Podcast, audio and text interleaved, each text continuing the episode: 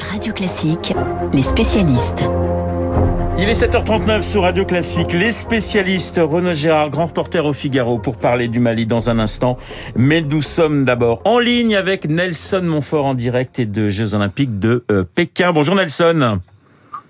Bonjour Renaud, bonjour à vous tous. Vous n'imaginez pas où je peux être en ce moment. Dites-nous. Dans le TGV qui va à plus de 300 km heure entre Pékin-Ville et la montagne San 100 km. D'accord. Donc effectivement, nous sommes, euh, nous sommes. On va essayer de vous garder le plus longtemps possible. On va voir si la technologie fonctionne parfaitement.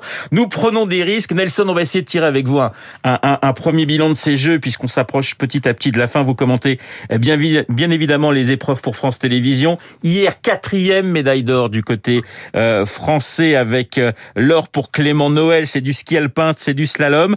Cela faisait 16 ans, Nelson, qu'un Français ne s'était pas imposé dans une épreuve de ski alpin. C'est exact, et je crois qu'il faut remonter encore plus loin pour voir un Français qui ne vient pas des Alpes euh, s'imposer dans cette euh, euh, discipline du ski alpin, puisque Clément Noël, comme vous le savez certainement, est vosgien. Il vient précisément de la station de Ventron dans les dans les Vosges, qui n'est pas du tout élevé, et donc c'est lui qui s'est élevé pour porter avec des écarts nous avons un petit souci, Nelson. On vous entend très très mal. Euh, je vais essayer de vous poser une question. J'espère que vous m'entendez. Il y a le titre de l'équipe ce matin qui euh, qui titre justement la magie de, de Noël pour revenir sur cette victoire. Clément Noël, 24 ans. C'était alors il, il était en, il avait un peu moins la forme ces derniers temps, mais il faisait partie des des grands slalomers de ces dernières de ces derniers mois quand même, Nelson. Oui, c'est exact. Je dirais même de ces quatre dernières années à Pyeongchang, en Corée du Sud, il y a quatre ans, il avait terminé à une très frustrante quatrième place, alors qu'il était encore tout jeune. Et là, il était comment légèrement outsider, mais pas plus que ça. Et ça, c'est ce qui correspond très très bien aux athlètes français de façon générale et aux athlètes alpins en particulier. Il a vraiment su tirer son épingle du jeu au bon moment. Avec une deuxième manche de folie. Nelson? C'est compliqué ce matin. Je pense que Nelson est, sous un tunnel. On va, on va essayer de le retrouver dans, quelques instants. On va passer. Euh, vous m'entendez, Nelson euh, Vous m'entendez on, a, du mal, effectivement, avec euh, la liaison. Il y a cette petite phrase justement de Clément Noël sur la morosité du village olympique juste après sa sa victoire, en disant on va essayer quand même de faire la fête, mais c'est compliqué. ce sont ce sont des jeux Nelson. La morosité même tout court. Oui, parce que ce sont des jeux très particuliers. Ce sont des jeux très particuliers, Nelson, vous confirmez Ouais, c'est extrêmement particulier comme ambiance. Je pense qu'on en a beaucoup parlé. Heureusement, heureusement qu'il reste les épreuves sur la piste, euh, sur les stations, sur les stades, parce que ces jeux ne resteront certainement pas euh, dans les annales du point de vue de leur ambiance. Ça, c'est certain. Une question sur le sur le biathlon, euh, puisqu'il y a encore des épreuves à venir, notamment demain chez les hommes avec la Mastart. Je fais le calcul, 13 médailles françaises, il y en a 5 pour Quentin Fillon-Maillet. C'est lui le grand monsieur de ces Jeux côté français pour vous, Nelson? Incontestablement, il succède à Martin Fourcade. Et d'ailleurs, vous savez, si on publie le classement des médailles où la France se situe, je crois, en 10, 12e position, en fait, c'est pas France qu'il faudrait mettre, c'est Jura. Et là, on verrait que le Jura euh, détient à lui seul euh, toutes ces toutes ces médailles et même ces médailles d'or oui, c'est certainement lui le grand monsieur de CGO. En plus, c'est un garçon d'une humilité, d'une gentillesse, d'une modestie euh, formidable. Moi, j'ai énormément, énormément d'estime pour Quentin Fillon-Maillet et pour les biathlètes de façon générale. Oui, effectivement, il a cinq médailles et il peut espérer en décrocher une sixième. Une dernière question, Nelson, parce que les conditions sont, sont difficiles. L'image, l'image pour vous de, de ces Jeux euh, qui vont s'achever le, le week-end prochain? Ah, je suis quand même obligé de mettre la médaille d'or de Gabriela Papadakis et Guillaume Cizeron en danse sur glace. Ça faisait quatre ans qu'ils attendaient ça. Eux aussi ont répondu euh, présents à ce rendez-vous avec une pression, pression maximale des athlètes russes de leurs concurrents directs. Ils ont su répondre présents. En plus, ce sont une jeune fille et un garçon super. Vraiment, nous les retrouverons pour le gala de clôture d'ailleurs dimanche vraiment, pour moi, c'est l'image que je garde de ces JO. Merci Nelson. Alors, on précisera que Clément Noël est vosgien, mais qu'il s'entraîne depuis des années à Val d'Isère. Donc, on va associer quand même les Alpes, le Jura et les Vosges à cette à ces victoires françaises. Merci Nelson.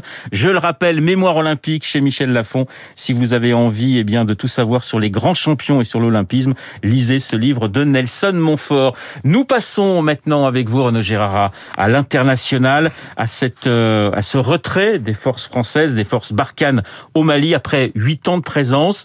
Renaud, question très directe. Est-ce que pour vous, c'est un échec? Écoutez, j'aurais d'abord une pensée pour les 51 soldats français morts au Sahel depuis 2013. Sur le terrain, nos troupes ont fait preuve de courage et d'abnégation. Les officiers français étaient mus par un vrai désir d'améliorer les choses pour les populations. Ceci dit, il faut regarder la vérité en face, Renaud.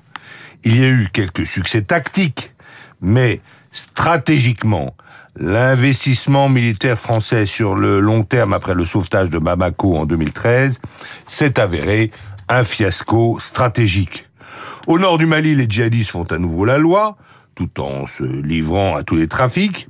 À l'est, nous ne sommes pas parvenus à sécuriser la zone des trois frontières, c'est-à-dire Mali, Niger et Burkina Faso, et ce dernier pays est désormais déstabilisé par les attaques islamistes. Au sud, nous sommes brouillés avec le gouvernement malien, qui a euh, même embauché des euh, mercenaires russes, et rejeté par une partie de la jeunesse malienne. Après avoir recueilli une telle ingratitude de la part d'un pays que nous sommes venus aider, ben, on peut pas dire que c'est un succès politique. Qu'est-ce qui n'a pas marché? Nous, nous, nous sommes tombés en fait dans le piège colonial en nous installant sur des bases permanentes. Comme l'insécurité au Sahel a plutôt cru que décru durant ces huit années de Barkhane, les militaires français ont été pris pour les boucs émissaires de cet échec de la pacification, alors qu'évidemment euh, le principal du travail devait revenir au gouvernement malien. Le problème est que nous n'avons pas réussi à trouver au Mali un gouvernement compétent sur lequel nous appuyer. Et puis, nous avons eu ce problème structurel avec notre allié malien, qui est que nous n'avons pas le même ennemi, Renault. Notre ennemi à nous, ce sont les islamistes alors que l'ennemi du gouvernement malien, ce sont les Touaregs du nord du pays. Et ces derniers n'accepteront jamais l'autorité des Noirs du Sud, qui sont les descendants de leurs anciens esclaves. Renaud, que faut-il faire maintenant? Il faut se retirer, car nous n'avons pas vocation à recoloniser l'Afrique. Ce retrait doit se faire évidemment progressivement pour ne pas dérouter nos alliés tchadiens, nigériens, mauritaniens et burkinabés. Nous pouvons garder au Sahel une force de frappe mobile pour aider ponctuellement les pays amis, mais nous ne devons surtout pas nous installer comme du temps de Fort Sagan. Nous devons combattre l'islamisme chez nous, mais c'est une erreur de nous ingérer dans les affaires de l'islam africain. L'interventionnisme militaire humanitaire en Afrique est une faute stratégique. À terme, il est voué à l'échec, parce que c'est le retour par la fenêtre de la pulsion coloniale. Je le répète, il appartient aux Africains et pas à nous de décider de leur mode de vie, de leur système politique et de leurs pratiques religieuses. Renaud Gérard, grand reporter au Figaro qui revenait sur euh, cet échec de la France au Sahel. Merci Renaud, Renaud Gérard dans les spécialistes. Dans un instant, le journal imprévisible de Marc Bourreau. Gros plan ce matin sur euh, l'un des livres les plus lus au monde, un livre signé d'un aviateur, Amine Mermoz, mort au combat en 44, et dont l'épouse s'appelait Consuelo, Antoine de Saint-Exupéry bien sûr, et son petit prince dans 30 secondes avec Marc.